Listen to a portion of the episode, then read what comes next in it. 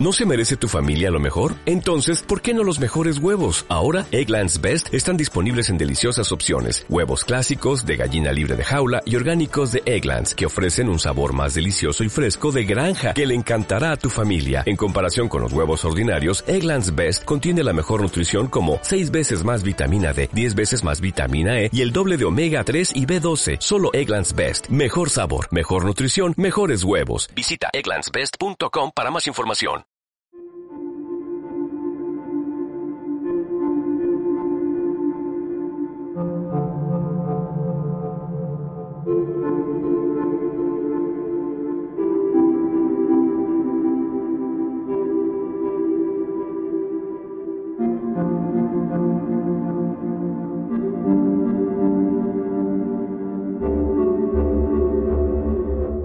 Dice Stuart Brown que lo que hace excepcional a la especie humana es que estamos diseñados para jugar durante toda la vida.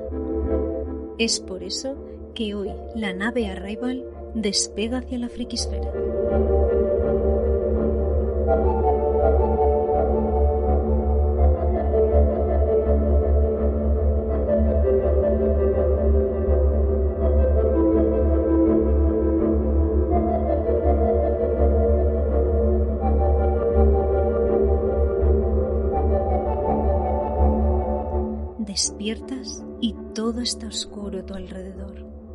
Lo primero que sientes es el suelo duro sobre el que has estado tumbado. ¿Cuánto? ¿Una hora? ¿Cinco? Tal vez un día. Sientes la cabeza pesada y la boca seca, pero poco a poco tus ojos se acostumbran a la penumbra. Eres capaz de distinguir objetos, cajas, y a dos metros de ti alguien parece seguir durmiendo en el suelo. Tu primer instinto es acercarte y lo haces gateando. Es que estás tan mareado que ni siquiera puedes ponerte en pie. Según te vas acercando, tus manos tocan algo viscoso en el suelo. Tiene un olor metálico. A simple vista parece sangre. Y viene del cadáver que tú creías que estaba dormido. Cuando le das la vuelta, descubres que eres tú mismo, con el cuello destrozado por unas garras. Hazme una tirada de de corona, tirada de corona, tirada de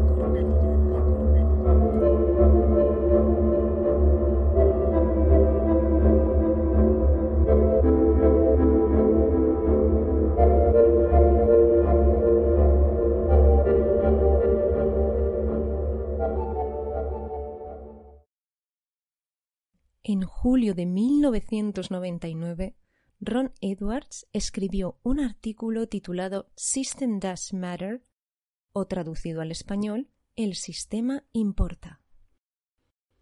Diseñador de juegos y teórico, sostenía que los jugadores tenían tres prioridades mutuamente excluyentes a la hora de sentarse en una mesa a jugar.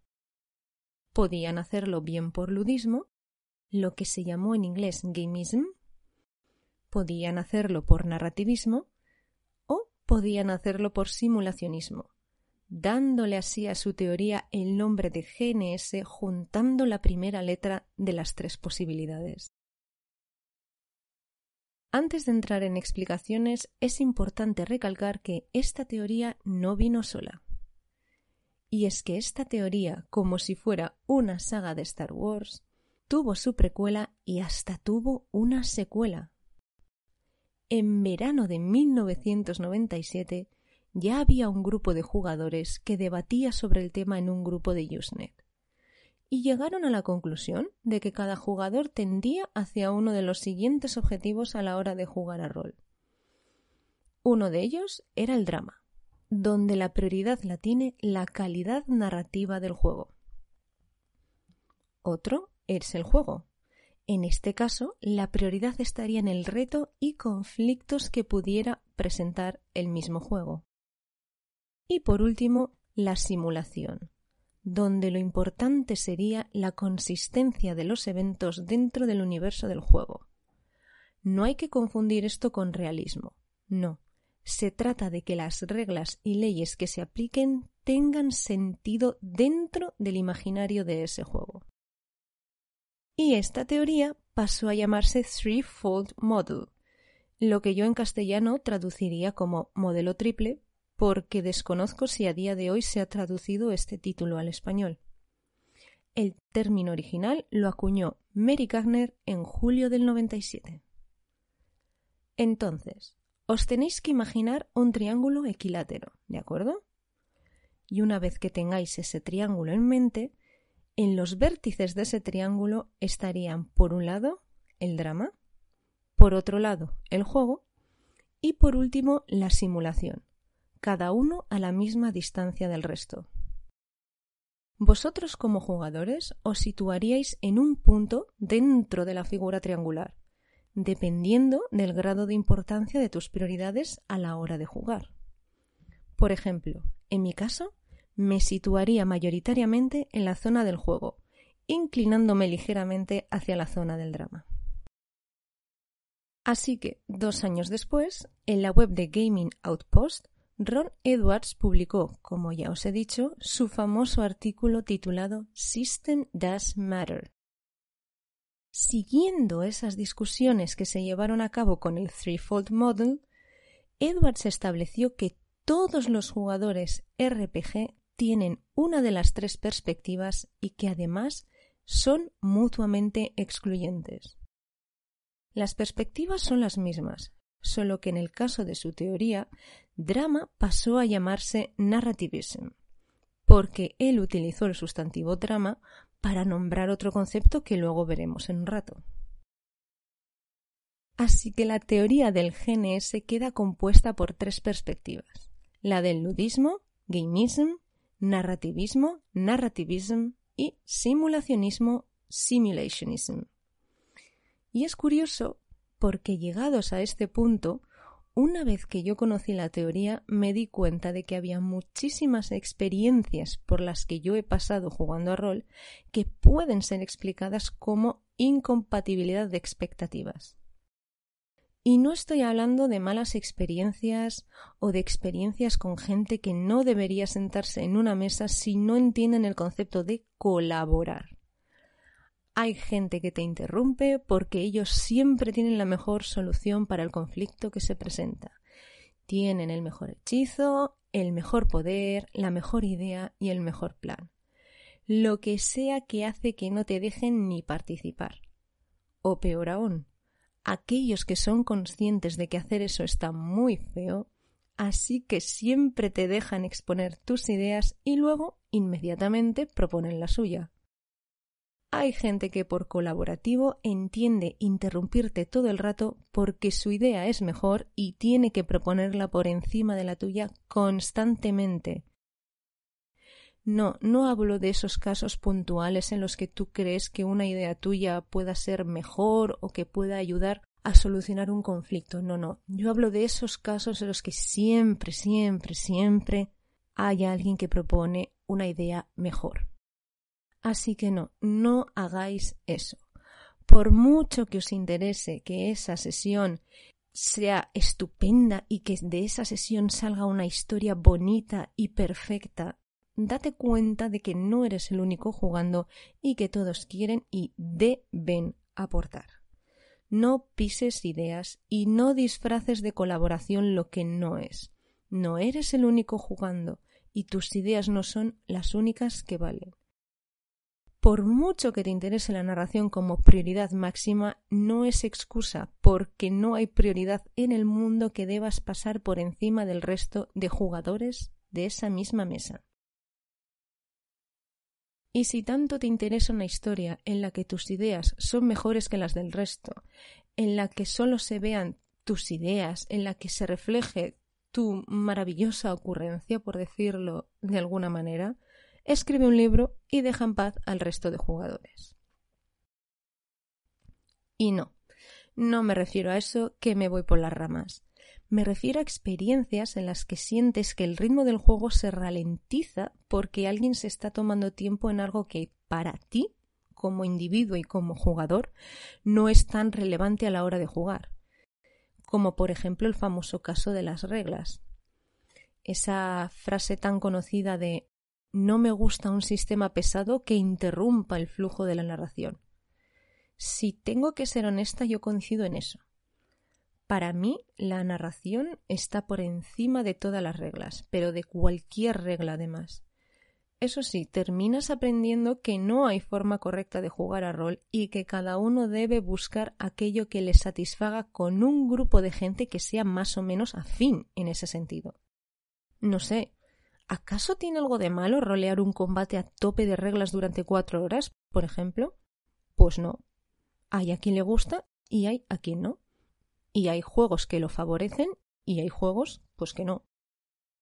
Así que si vas a rolear un combate durante no sé cuántas horas a tope de reglas, la única condición importante es que todos estéis de acuerdo en rolear ese combate de cuatro horas a tope de reglas y que todos lo disfrutéis por igual. Sobre eso, Edwards decía que los juegos más exitosos y divertidos son los que se centran en uno de los tres aspectos y que incluir los tres en un mismo juego es un error como diría el refrán español, quien mucho abarca, poco aprieta. Y supongo que como crítica eso afecta directamente a sistemas de juego que son genéricos. Pero si os soy sincera, durante muchísimos años estos sistemas de juego nos han permitido jugar a historias y a mundos que todavía no habían sido, ni siquiera todavía han sido adaptados a un sistema de rol y que no por eso deja de apetecerte jugarlos, ¿no es así? Yo qué sé. ¿Te has visto una película y te ha encantado? Pues cógete un personaje, un sistema genérico y adelante. ¿Te has leído un libro que te ha fascinado? Cógete un personaje, un sistema genérico y juégalo. ¿Tu amigo ha escrito cinco páginas de una historia y os gustaría jugarla? Pues venga, hazte un personaje, coge un sistema genérico y adelante, juégalo. Aparte de eso, el GNS también incluye y clasifica otros elementos a la hora de jugar a rol. Por ejemplo, a la hora de resolver acciones se distinguen tres métodos. El primero es el drama. Y aquí veréis que esta es la razón por la que Edwards cambió el drama original de la Threefold Model para poder usar ese sustantivo aquí. Para él, drama en la resolución de acciones se refiere a que los participantes son los que deciden el resultado del conflicto. Yo reconozco que este tipo de juego no lo he jugado nunca y la verdad es que me pica mucho la curiosidad. Así que si alguien dirige o juega algún juego dentro de esta categoría o lo ha hecho, le agradecería enormemente un mensaje para contarme su experiencia incluso mejor. Si alguien que me conoce juega o dirige este tipo de juego, por favor que me invite a su mesa y yo acepto encantada porque quiero tener esta experiencia. El segundo tipo de resolución de acciones sería el de la fortuna. En este caso sería el azar el que decide los resultados, y la forma más clásica de este juego son los dados. Por último, el karma, que son unos valores fijos, como pueden serlo unas estadísticas, los que determinan el resultado de las acciones. Aparte de esto, Edwards también distinguía cinco elementos en los juegos de rol.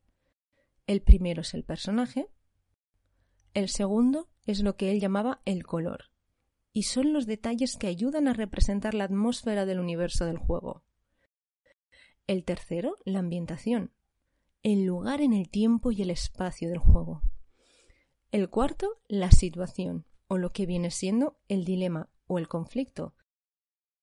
Y el quinto y último, el sistema, que viene siendo el conjunto de reglas que ayudará a llevar a cabo las acciones y desarrollo de la sesión de juego. Y estos son los elementos que más o menos todos conocemos en una mesa de juego y que en mayor o menor medida intentamos potenciar para mejorar nuestra experiencia en la sesión de juego. Respecto a los jugadores, también distingue tipos y concretamente distingue cuatro.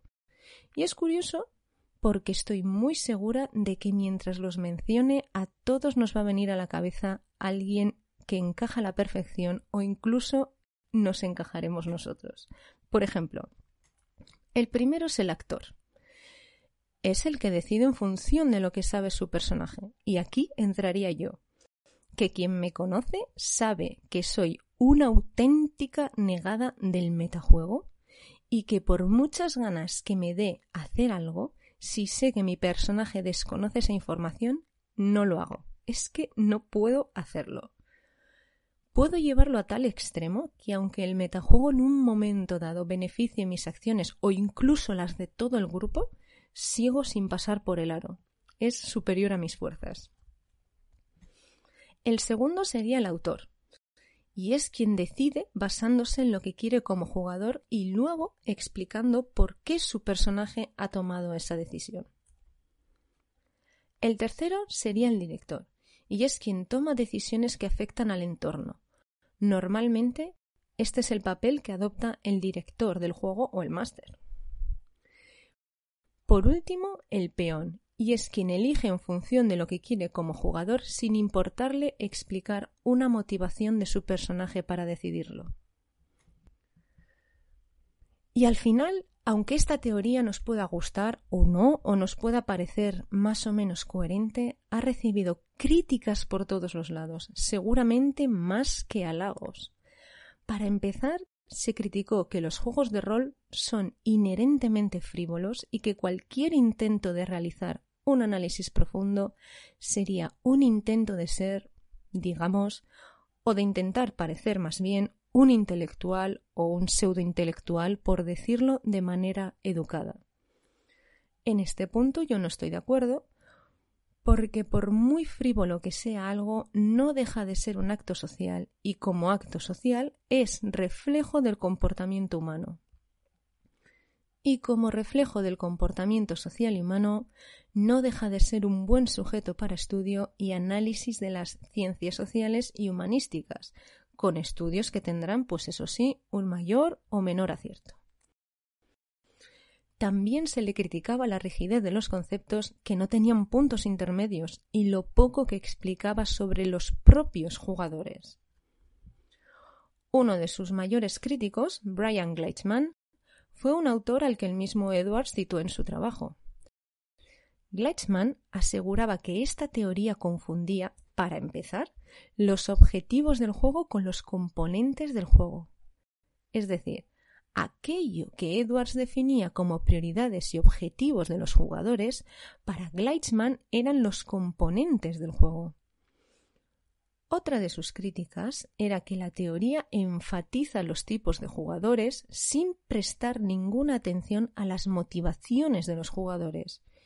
Y qué decir que eso de tener tres objetivos a la hora de jugar no gustó nada a Gleitzman consideraba que no había ni una sola razón para pensar en solo tres de manera tan radical, y argumentó la existencia de otro estudio realizado por la editorial Wizards of the Coast, en el que concluían que había cuatro tipos de jugadores y hasta ocho motivaciones para jugar, las cuales ni eran mutuamente excluyentes ni tampoco se correspondían con ningún tipo de juego en particular y seguramente algún día le dedique tiempo a este estudio en este podcast porque merece muchísimo la pena.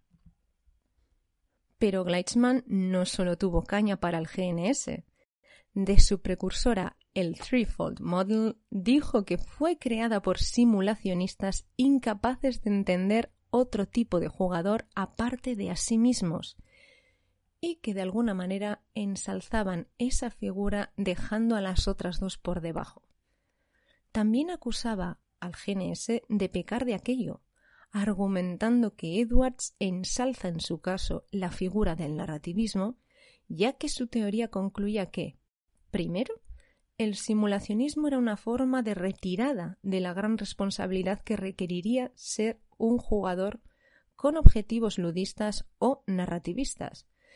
Y segundo, el ludismo era más afín a los juegos de tablero que a los juegos RPG.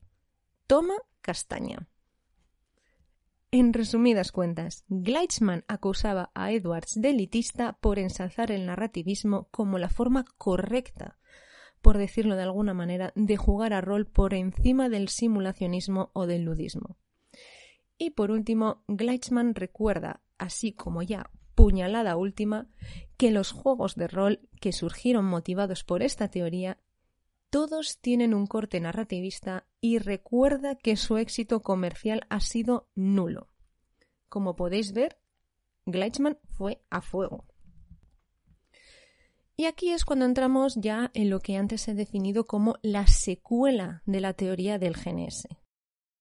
Y es que esta teoría evolucionó a lo que Edwards llamó The Big Model, el gran modelo, y enmarca la teoría del GNS y se intentan explicar aspectos muy diferentes del juego de rol dentro de una jerarquía representada por una caja, ¿vale? Dentro de otra caja. Lo primero de todo es darse cuenta de que el rol es un hobby en el que distintos jugadores comparten una interacción. A esa interacción, Edwards la llama contrato social y será la caja más grande de la jerarquía, la caja suprema que contiene el resto de cajas, ¿vale? ¿Os acordáis del título que Edwards le daba al artículo con el que presentó el GNS? El título System Does Matter, el sistema importa. Bien, pues dentro de ese contrato social también entra ese sistema.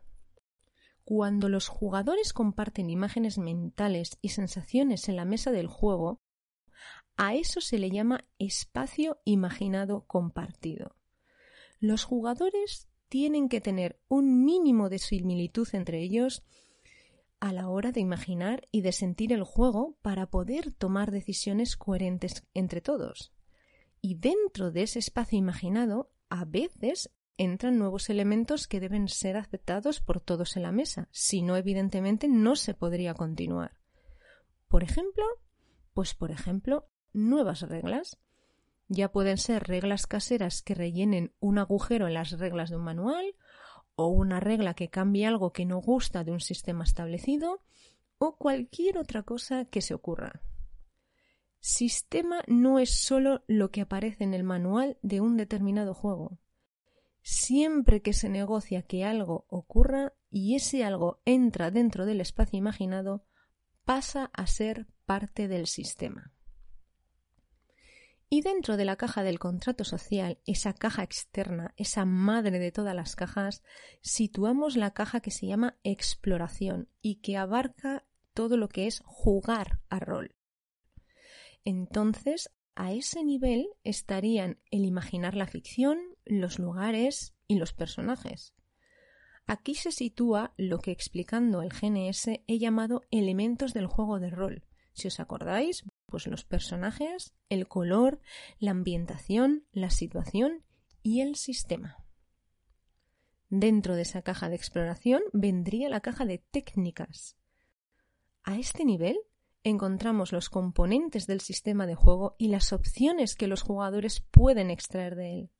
De nuevo, volviendo al GNS, aquí entraría el trío de resolver acciones, por ejemplo, mediante drama o fortuna karma, dependiendo del juego. Y la última caja, la caja que estaría dentro de la exploración, sería la de efémera. Este nivel incluye las interacciones a baja escala, esas pequeñas interacciones. Pues, por ejemplo, las conversaciones entre personajes, efectos de sonido, tomar notas, enseñar mapas, etc. Son la unidad básica, digamos, del rol, sobre la cual se termina construyendo toda una partida. Y por último, esas cuatro cajas que he mencionado, recordad, una dentro de la otra, no están solas, hay una flecha, un elemento que las atraviesa a todas, atravesando todos los niveles del juego. Y esa flecha, ese elemento, lleva el nombre de agenda creativa. Representa todas las formas posibles de jugar, y eso incluye el GNS. Y los jugadores deben tener compatibilidad a largo plazo para que el juego salga bien. Yo creo que cualquiera que haya jugado a rol ha pasado por el momento en el que se da cuenta de que su forma de jugar, por ejemplo, no es la misma que del resto de la mesa y se ha sentido como que no encajaba en ese momento, o al revés. Ver cómo todos jugáis más o menos con cierta armonía, pero que el estilo de otra persona de la mesa sea totalmente distinto y os descoloque. A modo de conclusión, quiero recalcar un par de cosas. Primero, que jugar al rol es un hobby, y en eso deberíamos estar todos de acuerdo. Pero como acto social y humano que es, no debería quedar fuera de estudios o teorías que estudien el comportamiento de los jugadores en la mesa y de sus motivaciones, por supuesto, aunque solo sea porque conocer mejor al público llevará a una mejor oferta de juegos. Quizá un poco en esa línea de Edwards de que los juegos que se centran en un aspecto son más exitosos. Seguramente, jugar a algo que motiva tus prioridades siempre será más estimulante que jugar a algo que no lo hace. Yo creo que hasta aquí estaríamos todos de acuerdo. Eso no quiere decir que juegos más genéricos deban de desaparecer, sobre todo porque son muy útiles para jugar ambientaciones en los que o no existe un sistema de rol ya o no te convence el sistema que existe y prefieres usar otro que se adapte mejor a tus gustos. Segundo, que yo no creo que seamos tan extremos como para que nuestros objetivos sean mutuamente excluyentes. Los llames como los llames, e incluso asumiendo que Edward se equivocó y que existen más de tres motivaciones, creo que se puede tener más de una prioridad e incluso puedes tener todas las prioridades en distintos grados, con lo que eso de que sean mutuamente excluyentes me produce bastante rechazo a mí.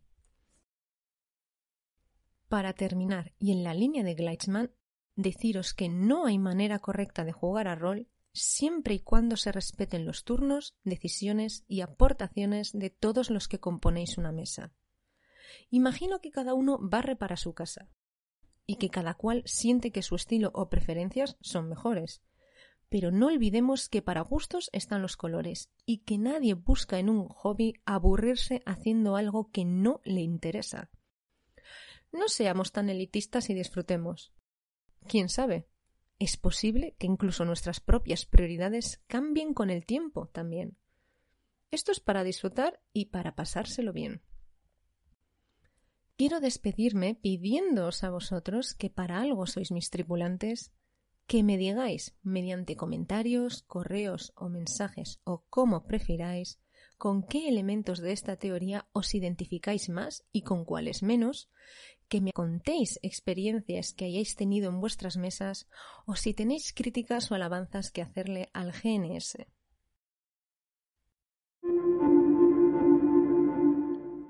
Por último, recordaros que podéis encontrar este podcast en Twitter, Facebook e Instagram si buscáis arroba arrivalpodcast y que también podéis mandar un correo electrónico a arrivalpodcast.gmail.com y yo estaré encantada de responderos y de atenderos sea cual sea el método que elijáis para poneros en contacto conmigo. Me despido hasta el mes que viene, que estéis bien, que lo paséis bien y ya sabéis, sed buenos en la medida de lo que podáis.